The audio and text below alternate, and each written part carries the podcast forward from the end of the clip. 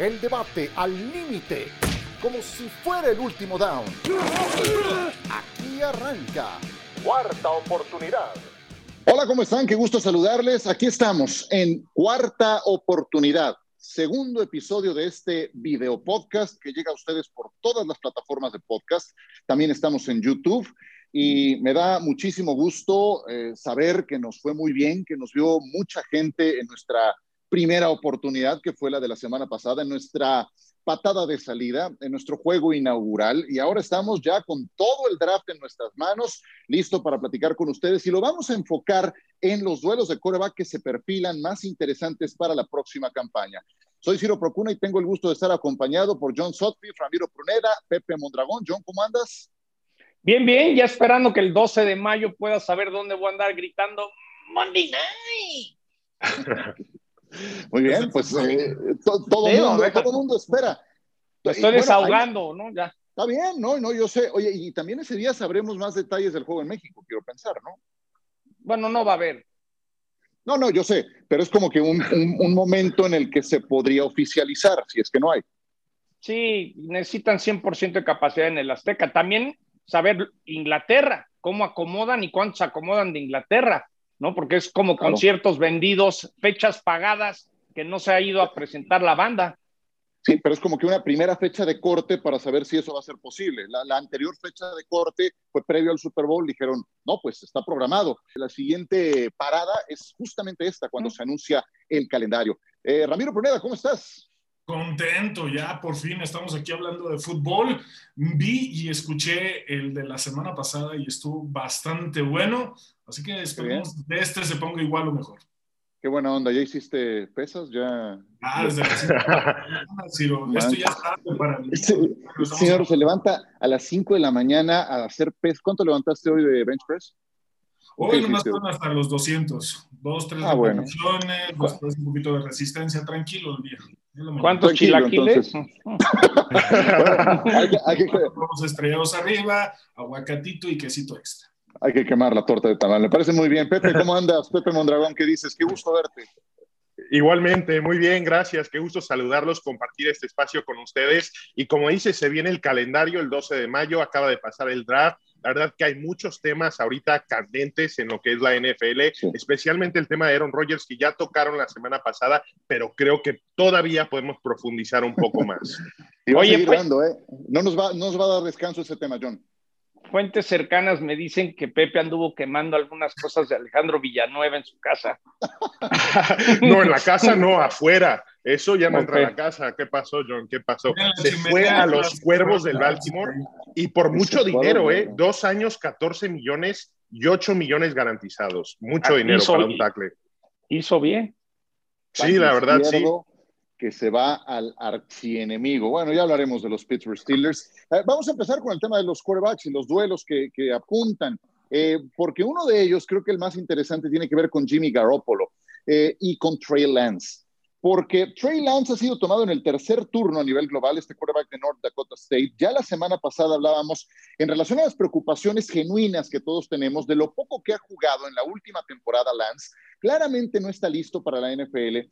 ¿Y entonces qué? ¿Se va a sentar a aprender de Jimmy Garoppolo todo el año? Es decir, una segunda temporada esperando un turno sin jugar, sin repeticiones que son tan importantes para que termines tu cocción y te conviertas en un coreback. Ya por ahí escuché un no, que creo que fue el de John Sutcliffe. A ver, entonces, sí, No, hombre, la gerencia ha dicho cosas y son bolas de mentiras, ya no creen en Garápolo. si, Mac Jones no le hubiera caído a los Patriotas, Garápolo ya estuviera de regreso con, con, con, con Belichick. Trey Lance, sí, sí, sorprende, ¿no? De repente desde Joe Flaco en el 2008 viniendo de Delaware, no había habido alguien en la primera ronda con tal sorpresa, pero yo creo que Trey Lance va a ser el titular no sé si Garápolo empiece la temporada, porque vemos el tope salarial y lo que les cuesta a Garápolo. Sí. que uno piensa, ¿sabes qué? Vamos a cepillarnos de ese tope salarial. Y si pensamos que Trey Lance era nuestro pick, pues de una vez. Yo, yo creo que Trey Lance va a acabar siendo el titular muy va pronto. A acabar siendo. Pero ¿cuándo? sí, exactamente. Yo no sé si se va a quedar con el equipo, ¿eh? Yo no sé si se queda, ¿eh? a ver, es muy difícil descartarlo por lo que dieron para subir, para tomarlo. Cuando lo tomas tercero global, piensas que va a jugar esta misma temporada, pero yo no lo creo, la verdad. Yo cuando veía a Trey Lance sabía que era un gran talento. De verdad, pienso que es el coreback que más potencial tiene de esta clase, pero ya viéndolo no está listo para jugar porque ha jugado poco en la universidad, es muy buen atleta, te puede ayudar a, sí, te puede ayudar a ganar, corriendo, pero ahorita no lo puede hacer como un coreback en la NFL. Entonces sí creo que se quedaron con Carápalo por una razón. Y yo de hecho cuando se dio el canje y se quedan con Carápalo, pensaba que el coreback que querían era Trey Lance, porque de los corebacks que se fueron en la primera ronda es el que menos preparado está para jugar hoy día uno. Sí creo que es un sistema que le ayuda mucho al coreback y no va a ser tan difícil que se pueda acomodar. Entonces coincido con John. Sí creo que lo mejor y el plan es que Garapalo sea el titular semana uno, pero ya viendo oh. semana ocho, después de la semana 10 con las lesiones. Garapalo no es un coreback que se mantenga saludable la mayor parte de su carrera. Si se lesiona o simplemente no da resultados, no protege el balón, que es clave para entrar Trey Lance. es que ya no lo ha hecho. Proteger el balón no lo ha hecho las últimas dos temporadas. Independientemente de ese récord ganador que tiene San Francisco con Jimmy G, no lo ha hecho bien. Es una constante eh, Ya lo dijo John, ya no tienen la confianza en él. De hecho, Cal Shannon nos dijo en la semana, buscaron a Aaron Rodgers y Mal de Fleur le dijo, no está en venta, no vamos a hacer ningún tipo de intercambio. Y es por eso que dentro del plan del draft fue Trey Lance porque simplemente Garoppolo va a estar un mes, tal vez después de la semana 5, Trey Lance va a ser el que se va a hacer cargo de los controles. Eso está más y más que claro lo que va a suceder. Ya les digo una cosa, eh, díganme sí o no, San Francisco, con sus lesionados de regreso y quarterback Garoppolo de arranque, ¿es o no candidato a llegar a playoffs y ganar en postemporada? Sí, claro que sí. ¿Por qué no? Ya lo hizo. Exactamente. Claro que sí. No, no, pero a ver, yo lo veo muy similar al tema de Kansas entiendo, City. Yo entiendo muy claro cuál es el plan a mediano plazo. Sí, sí, titular semana uno, titular semana uno, creo que va a ser Garópolo. Sí, a ver, sí, sí, claro que sí. Incluso le da mejor oportunidad que gane que el mismo eh, Trey Lance, porque no, está listo para jugar. Y algo que tiene Jimmy Garapolo en ese equipo que no lo estamos comentando es un liderazgo muy importante. Tiene el respaldo de todo el vestidor. Es muy diferente si el coreba que llega se llama Aaron Rodgers. Ahí cambia la cosa, pero si llega un novato que tiene 21 años, tienes que respetar ese periodo de transición, que se gane el respeto de los compañeros, si no, no va a funcionar. Va a ser un yo lo que, porque, a ver, yo sé, es muy poco, Ramiro. Con Jimmy G, cuando regresó después de la lesión, dime qué jugadores le faltaban a la ofensiva. La línea estaba completa, solamente no estaba Jordan, como su No tenía receptores. No, tenía Kiro. Los corredores estaba completo, los receptores estaban completos. No, tampoco, Ramiro. Tuvieron lesiones como en los corredores toda la temporada. Por eso agarran a, Trey Sermon ahorita de Jimmy G regresó, porque fue el que se pasó más tiempo fuera por lesiones, pero cuando él se le ocurre regresar, que tal vez fue algo prelimitado, que se adelantaron un poquito en el proceso, tenía el equipo ofensivo completo y aún así lanzó cinco intercepciones en dos juegos de manera consecutiva y sobre todo ese juego de Miami. Es el que más me tengo. A ver, a ver, a ver, a ver. El momento que salía el balón es una intercepción. Yo, lo veo así. Con Garapolo, claro que pueden llegar a los playoffs, pero San Francisco no quiere playoffs. San Francisco trae el señor York, Lynch, oh, bueno. Shanahan traen la presión de meterse al Super Bowl y creo que hicieron todo esto pensando que Trey Lance los podría llevar más lejos. Él va a acabar como el quarterback titular, San Francisco se la va a rifar y, y, y, saben que todo tratan de copiar. Ellos sueñan que este es el próximo Mahomes. Esa es la gran pregunta si Trey Lance es el próximo Mahomes, porque a eso le tiran, no le tiran Mahomes, a le tiran a Claro, hasta Mahomes, hasta Mahomes tuvo que esperar una temporada sentado en la banca aprendiendo de Alex Smith. Y no se olviden de algo, este chavo no ha cumplido los 21 años. Lanzó 300 pases en su carrera colegial. A eso me refiero con que no está listo. Por, eso, por eso lo lógico es que Garapolo comience. inmediato, por eso. Bueno, agotamos el tema de San Francisco. Vámonos a Chicago. Chicago se llevó a Andy Dalton. a da mucha risa el tema de Chicago, porque oh, están preparando un ofertón para llevarse a Russell Wilson, que está en la lista de los equipos que. Sí lo hicieron, pero no quisieron. no quisieron. Eso, eso fue el tema. O sea, Ojo, ¿eh? Sí. si, Aaron sale de Green Bay, a ver si no pasa que Russell quiere hacer lo eh, mismo, ¿eh?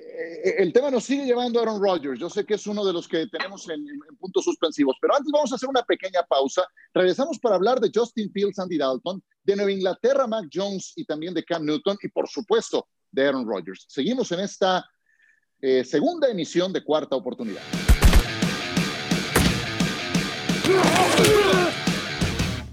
Seguimos con ustedes en eh, esa segunda emisión de Cuarta Oportunidad con John Sutcliffe, Ramiro Pruneda, Pepe Mondragón, soy Ciro Procuna. Ya dejábamos sobre la mesa Chicago, Justin Fields o Andy Dalton. ¿Qué esperas ahí, Pepe, de titular en el arranque de temporada?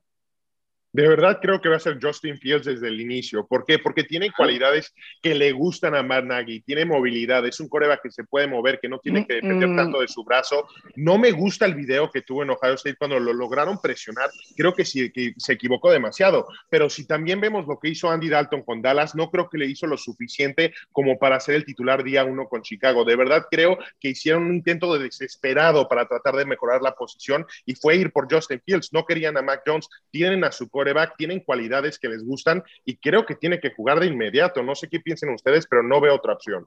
No, yo no estoy de acuerdo. ¿Saben quién era el coordinador ofensivo de los Kansas City Chiefs con Alex Smith? Matt Nagy. Matt Nagy, claro. Y Matt Nagy ha dado a entender que quiere copiar lo que hizo en el 2017 y habló con Andy Dalton, por eso le pagaron un año. ¿Qué quiere decir? Alex Smith tuvo un gran año y, y fue como el proceso de foguear al chavo. Yo siento que Nagy quiere que Andy Dalton comience y sea muy parecido a lo que hicieron con Alex Smith para que Justin Fields tenga un año de irse entendiendo y comprendiendo la velocidad que se juega la NFL. Mi feeling es que va a copiar lo que le funcionó con Alex Smith en el 2017. Con una pequeña diferencia. Ayer era coordinador ofensivo, aquí es head coach y aquí su chamba está de por medio. No sé qué opines, Ramiro, porque sí creo que nadie y el gerente general se juegan la chamba. Sí, se está jugando. Por eso, digo, voy a coincidir con Pepe. Necesita Justin Fields empezar. Está Andy Dalton y lo mismo que intentó hacer en Dallas para poder tranquilizar a Dak y cualquier momento de presión poder saltar al terreno de juego, pero no es Andy Dalton, no tiene la movilidad de lo que requiere el equipo de Chicago. Justin Fields sí, la presión que sufrió en Ohio obviamente va a ser diferente estando en la NFL, pero tiene la capacidad, la fuerza y ese carácter de en momentos complicados, esa resiliencia que mostró en Ohio State, la puede mostrar muy bien en Chicago. Lo mismo le pasó a Joe Burrow, lo mismo le pasó a Justin Herbert y respondieron de manera adecuada. Y lo mismo va a pasar en Chicago con Justin Fields. Ramiro, pero olvídense de lo que puede hacer en la cancha. Sí creo que para este tema aplica más la presión que tiene el equipo encima. Lo que decía Ciro, el gerente general es el mismo gerente general que agarró a Trubisky, que dejó pasar a Watson, que dejó pasar a Mahomes, que no ha tenido una respuesta para ese error y que ahora que la tiene que subir en un draft que pagó mucho para subir para tomar a Justin Fields, lo tienes que poner a jugar porque si no funciona es la salida no solamente de Nagy, pero también de Ryan Pace y entra otro régimen completamente diferente. Aquí de entrada, nomás de entrada, hizo todo bien Chicago, les cayó Justin Fields y puede ser que por fin tengan buena suerte que el que nadie tomó arriba, ahora sí le cayó perfecto a los osos. Inglaterra, desde Drew Bledsoe, imagínate, ya Drew Bledsoe es empresario del vino, tiene sus cosechas, etc. Desde Drew Bledsoe no tomaban un coreback en la primera ronda del draft. No les hizo falta, estuvieron durante 20 años mejor de la historia. ¿Qué va a pasar con Mac Jones? A ver, Ramiro, cuéntame, tú que transmitiste mucho fútbol americano colegial. Va de titular y sobre todo por lo que hicieron en la agencia libre. Los dos alas cerradas que le llevaron a Nueva Inglaterra para Mac Jones es el momento ideal y perfecto para ponerlo desde la semana uno. Cam Newton, eso sigo sin entenderlo, por qué le renovaron el contrato. creo yo, por si va a pasar algo en el draft, pero se Por si las flies Exactamente. Y les cayó Mac Jones. Así que olvídense Cam Newton. Va a ser un año ahí que le van a dar su dinero para que después vaya a volar a otro equipo. Pero Mac Jones. Tiene todo bien acomodado. Aparte, el titular. ¿Contendiente? ¿Patriotas otra vez contendiente, John? Sí, yo creo que van a estar peleando para meterse a los playoffs, buscar, eh, renovó muy bien el equipo. A ver, aquí está muy claro, el año pasado creo que fueron 19 pases de touchdown que tuvo Nueva Inglaterra desde los 90. Ah, no, tenía números tan bajos. Y aparte es el opuesto. El Cam Newton que no se prepara, que no se aprende las jugadas, que no puede lanzar bajo presión y le traen como al matado de la escuela, Ciro, eh, que es todo mecánico, estudioso. bueno, eso sí. Viene de, viene de Shana, no, no, viene, viene de Nick Saban. Es decir, no hay ni duda. La pregunta que yo tengo es si Cam Newton se va a volver loco, lo van a tener que cepillar porque va a estar, eh, eh, se le van a dormir las pompas de tanto tiempo que va a estar sentado esperando una oportunidad. Yo creo que Mac Jones va a ser un exitazo con Nueva Inglaterra porque es igual de, de obsesivo Nick Saban que en Belichick. Se hablaron, no hay sorpresas. El que debe de estar saboreándose ahorita, trabajando, planeando, es Josh McDaniels. Yo no coincido, yo sí creo que de inicio va a ser Cam Newton. Creo que armaron ese equipo con Cam Newton en mente como el coreback. De hecho, creo que no pensaban que les iba a caer un coreback y era eh, demasiado caro subir para tomar uno. Aquí tenemos dos situaciones. Creo que un aspecto es lo que puede aprender Cam Newton en esta temporada baja y aplicarlo la siguiente temporada, y otro es el aspecto físico de las lesiones. Yo no vi el mismo Cam Newton el año pasado que el mismo que ganó el MVP. No tiene el mismo brazo, es impreciso. Son cosas, cuestiones físicas que tienen que ver con la edad que ya no puedes mejorar sí creo que está comprometido con la organización, ya sea como el coreback titular o como un suplente que pueda ayudar a desarrollar a un Mac Jones. Lo veo iniciando y más adelante sí creo que el aspecto físico se va a imponer y ahí es donde tienes que meter a Mac Jones, un coreback que no le va a costar mucho como Tutor de Mac Jones? ¿Tú pondrías a Cam Newton como tutor de Mac Jones? Por supuesto, es un coreback que lleva mucho tiempo en la liga, ha tenido buenos entrenadores. Eh, yo lo que he escuchado de Cam Newton es que es una persona mucho más madura. El tutor ideal. No, hombre, no se aprende nada. De verdad, sí lo pienso. Sigues afectado por lo de Villanueva para decirme que Cam Newton. ¿Qué pasó, yo te, yo te apuesto que Mac Jones es titular y el que gane le paga una. Claro, pero la semana uno. John, la semana uno. Semana uno va a ser titular. Semana... Yo digo que semana uno va a ser titular Mac Jones. Una comidita. Conociendo a para que duela la cuenta. eso, puede ser muy doloroso. ¿eh? Oye, contigo nada más. ¿eh? Conociendo, conociendo a Bill Belichick y a Josh McDaniels, no me extrañaría que semana uno fuera el titular. Donde no estoy de acuerdo es, yo sí creo que hay cosas que le puede Cam Newton enseñar a Mac Jones. De eso a que sea el tutor ideal, hay una distancia muy larga pero siempre es importante que tengas un veterano coreback eh, que, que, pueda respaldarte. Nada más, no digo que sea el ideal. Solo quiero sumar algo. ¿Entenderá su papel? Tengo mis dudas.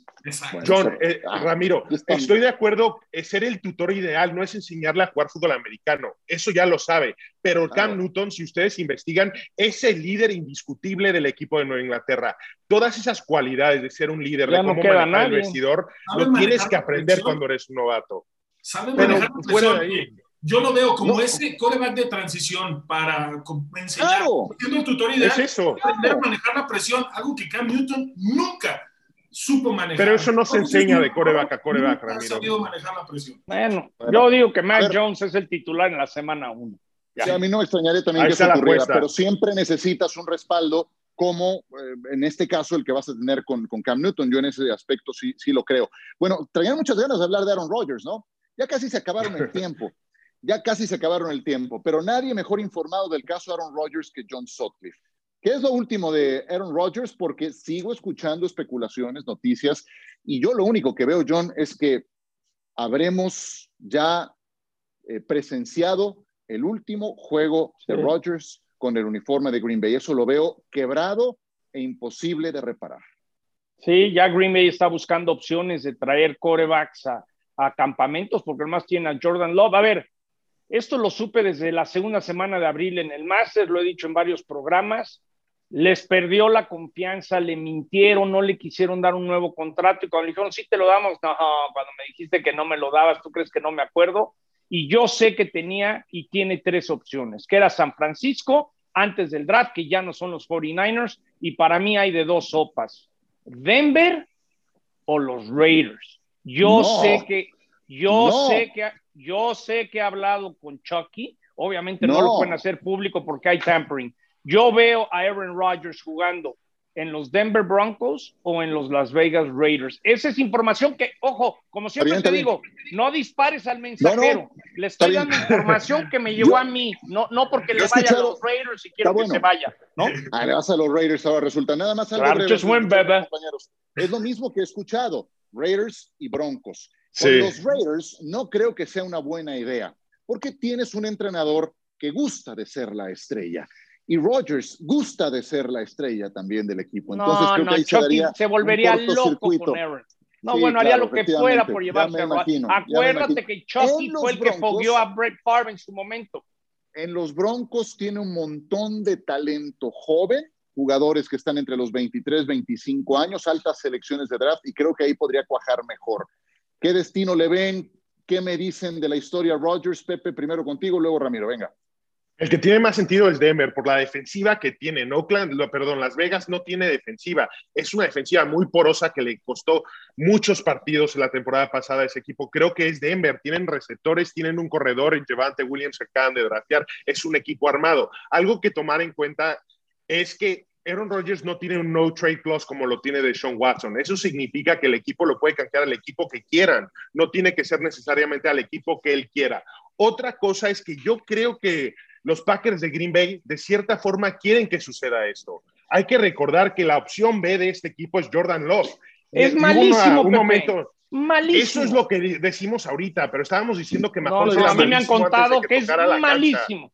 Bueno, bueno, parte del enojo de Aaron Rodgers es usaste en Jordan Love un pick y el cuate es tan malo que no le pudo quitar el puesto de suplente el año pasado en ningún partido. Bueno, yo, pero vamos a darle el beneficio de la duda, porque hace unos unos años pensábamos que tenían un suplente que no era tan bueno como el Salón de la Fama que tenían de titular y resultó siendo otro Salón de la Fama. Sí, sí, pero no es, esto no es el caso. Bueno, bueno, pero yo lo veo como eso una me dicen opción a mí, B muy viable. Es cierto que están buscando otra opción para que sea el suplente de Jordan Love en caso de que si salga Rodgers y hay que tomar en cuenta que si se da la salida le van a llegar al equipo tres selecciones de primera ronda y un jugador de alto impacto que puede ser titular e impactar de inmediatamente. No creo que sea tan mala opción para dejar ir a un salón de la fama que quizás tenga tres, cuatro años más en el tanque.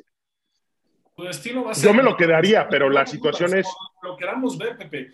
El destino tiene que ser, solamente es ver cómo se va a dar la salida, eso es lo más importante, pero justamente lo que mencionas, de que ellos lo puedan intercambiar por ese material, pero no creo que Jordan Love vaya a ser la solución de manera inmediata al momento de hacer la salida. Si eres, si eres Green Bay, ni siquiera si eres Green Bay, sí lo tienes que estar consciente que actualmente tienes al MVP, que ahorita te pueden dar dos primeras rondas y una segunda, y, más adelante no te van a dar lo mismo. Ahora, lo que sí creo es que Green Bay ha sido el causante de todo esto. Ellos dieron el primer paso al llevarse a Jordan Love. Ellos tienen una forma de operar que ocurre desde Ted Thompson, Ron Wolf, de que, a ver, jugador, juegas, entrenador, entrenas, gerente gestionas, muy definidos los roles de cada quien. Rogers quiere que lo pelen más, quiere que le hagan más caso. Y entiendo su frustración y la de Russell Wilson, que ven cómo fue Tom Brady en Tampa, que tuvo mucha voz, mucha influencia para llevar piezas que le fueron de utilidad. Y aquí le ponen en ese molde y pues simplemente ya ha hecho un cortocircuito irreparable. Vamos a ver dónde termina porque esto va a seguir dando, ¿eh? Esto va a seguir dando y hacia mediados de año es que esto puede destrabarse y que conozcamos a dónde se va a A partir del primero de junio. Inclusive, claro, inclusive escuché un, una, una, un escenario que podría aplicar tipo Carson Palmer, cuando le dijo a Cincinnati, ¿saben qué? No quiero jugar más con ustedes. ¿Cómo que no puedes jugar si tienes contrato? Ah, no, bueno, pues me retiro. Y se retiró. Y Exacto. entonces fue que lo tomaron los Raiders, dieron un montón a cambio y, regresó a jugar. Pero cuando un jugador de ese calibre dice, no quiero jugar contigo, a ver, buena suerte. Ya lo vimos con Eli Manning, ya lo vimos con John Elway, ya lo vimos con Palmer y lo estamos viendo ahora con Aaron Rodgers. Bueno, pero solamente una cosa, creo que hay que entender que los Packers tenían este plan desde el momento que tomaron a Jordan Love era un plan para reemplazar a Aaron Rodgers. Así que no es en la misma situación que tenemos con Russell Wilson, que está inconforme y se quiere ir. Si está inconforme, es una falta de respeto impresionante lo que le han hecho en el último año, los últimos ¿Y sabes meses. qué es, Pepe, lo que más lo es frustró? el plan de los Packers.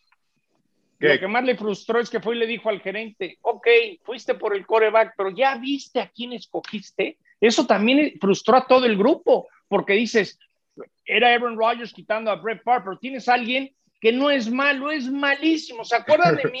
Cómo Jordan Love va a ser de los grandes petardos en muchos años, Bueno, porque que no tiene talento. Eso, eso fue parte de lo que lo hizo explotar. Está bien, John, ya te creo. Te creo cuando me dijiste y tus fuentes te hicieron ver lo de Patrick Mahomes, te lo creo. Yo Jordan Love no lo he visto, honestamente. ¿Ustedes lo han visto? Yo no, ¿Quién, quién No. lo ha visto?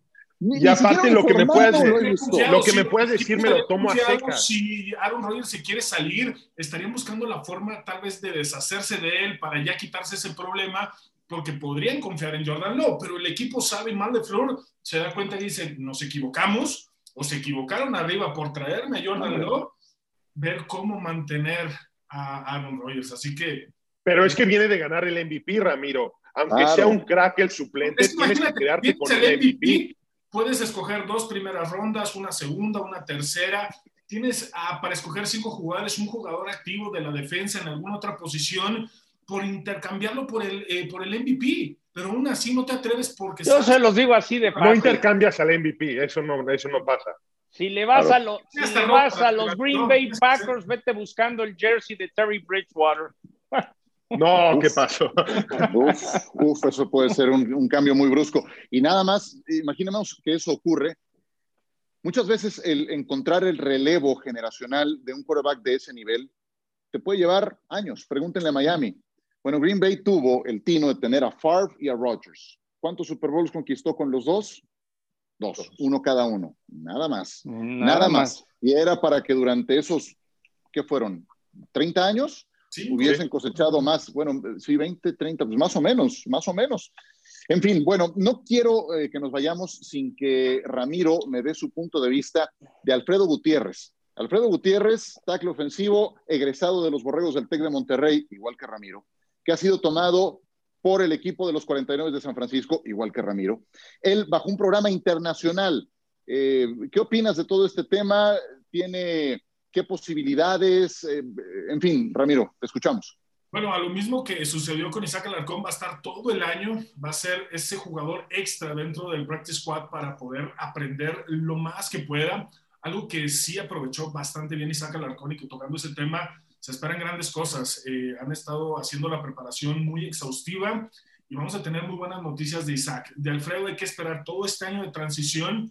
Eh, lo único que he escuchado, tal vez no tan favorable dentro de su preparación, es tal vez el espacio, la movilidad de pies, un poquito la velocidad como tackle izquierdo, le, le está costando un poquito de trabajo Sí. la velocidad que se espera, pero obviamente es un jugador de 2 metros 10, de más de 150 kilos y está justo adaptándose a esa velocidad, así que se esperan grandes cosas, pero de quien vamos a tener noticias primero, y una gran noticia va a ser de Isaac Alarcón, de eso no lo tengan duda.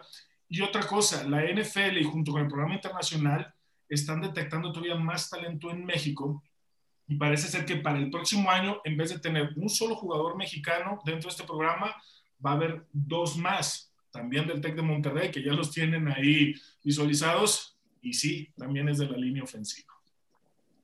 Muy bien. ¿Algo que quieran agregar, Pepe, John, antes de irnos? Yo nomás Yo diría creo que, Vas, Pepe. ah, que México va por muy buen camino, especialmente el TEC de Monterrey, y está produciendo talentos especiales que tienen potencial para estar en un roster de la NFL. No creo que hemos llegado al punto para que sean titulares. Veo deficiencias en estos tackles, en Alfredo como con Isaac, que lo hablábamos un poco un, un día, Ramiro. La flexibilidad en la cadera, cosas con los pies, ese tipo de cosas que se aprenden ya desde muy chico o se desarrollan desde una edad muy temprana. Alfredo tuvo la oportunidad de estar en Estados Unidos y después se regresó al TEC. Creo que eso le ayudó bastante, pero sí creo que hay que desarrollar programas de intercambio que quizás los jugadores puedan jugar aquí en preparatoria y después regresar a un TEC del Monterrey, uno o dos años nada más y tener la mayor parte de su experiencia en Estados Unidos. No porque aquí, es que el deporte es de aquí, tienen eh, eh, con qué desarrollar estos jugadores, cosa que en México aún no tenemos. Sí. Yo sigo pensando que es prácticamente imposible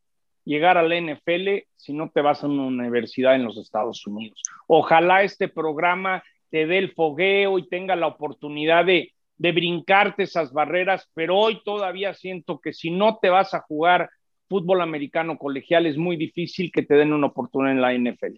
Yo lo que creo es que una liga de primavera como las que no han cuajado últimamente sería de gran utilidad para esa transición, pero como no han echado raíces, pues estos programas son la puerta para poder llegar. Así es de que le deseamos mucho éxito a Alfredo Gutiérrez.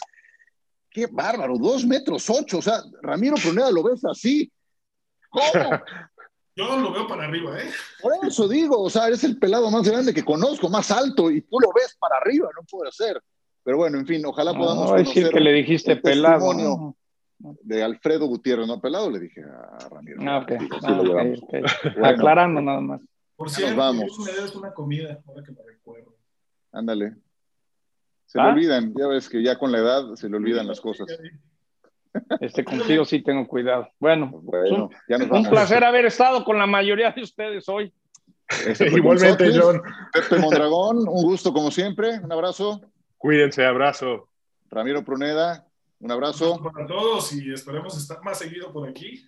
Seguro que sí, esto ha sido cuarta oportunidad. Gracias por descargar este podcast en eh, cualquier plataforma donde eh, lleven a cabo eh, esta, esta sana costumbre. Aquí seguiremos una vez por semana y les mando un abrazo. Que la pasen muy bien y hasta la próxima. El debate al límite, como si fuera el último down. Gracias por escuchar. Cuarta oportunidad.